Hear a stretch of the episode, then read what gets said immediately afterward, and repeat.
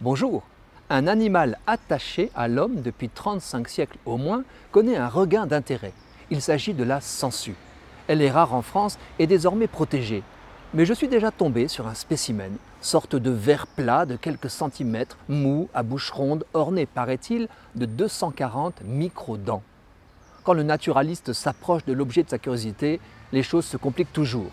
Les sangsues forment une famille d'annélidés à multiples ramifications, en général aquatiques, la plupart d'eau douce, parfois maritimes, quelques-unes terrestres, dont l'une qui grimpe aux arbres.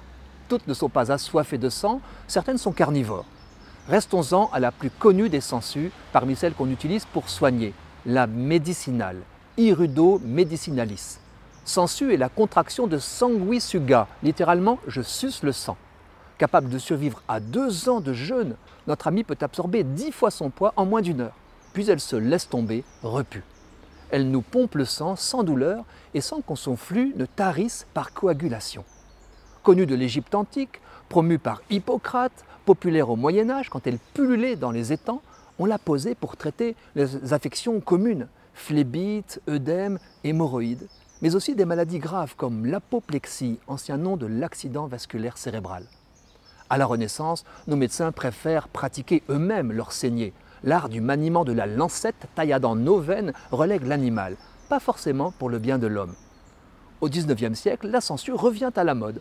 Le célèbre chirurgien Brousset recommande d'en utiliser 100 par patient et par saignée. On trouve dans toute bonne pharmacie un bocal pour fournir le client.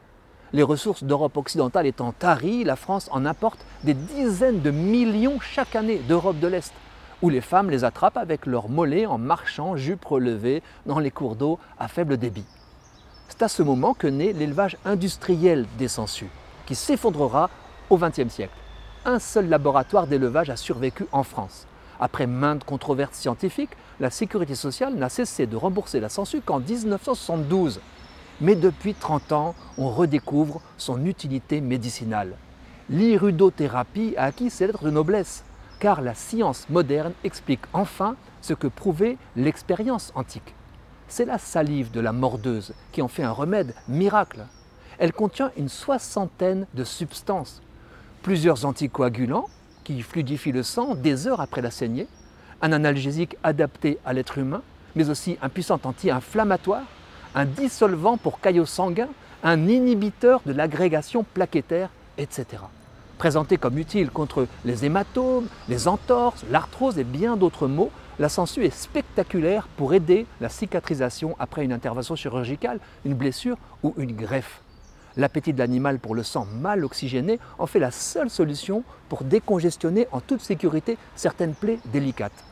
Qu'un chirurgien du troisième millénaire utilise la sangsue de la même façon que son confrère de l'Égypte antique me les rend tous trois fort sympathiques.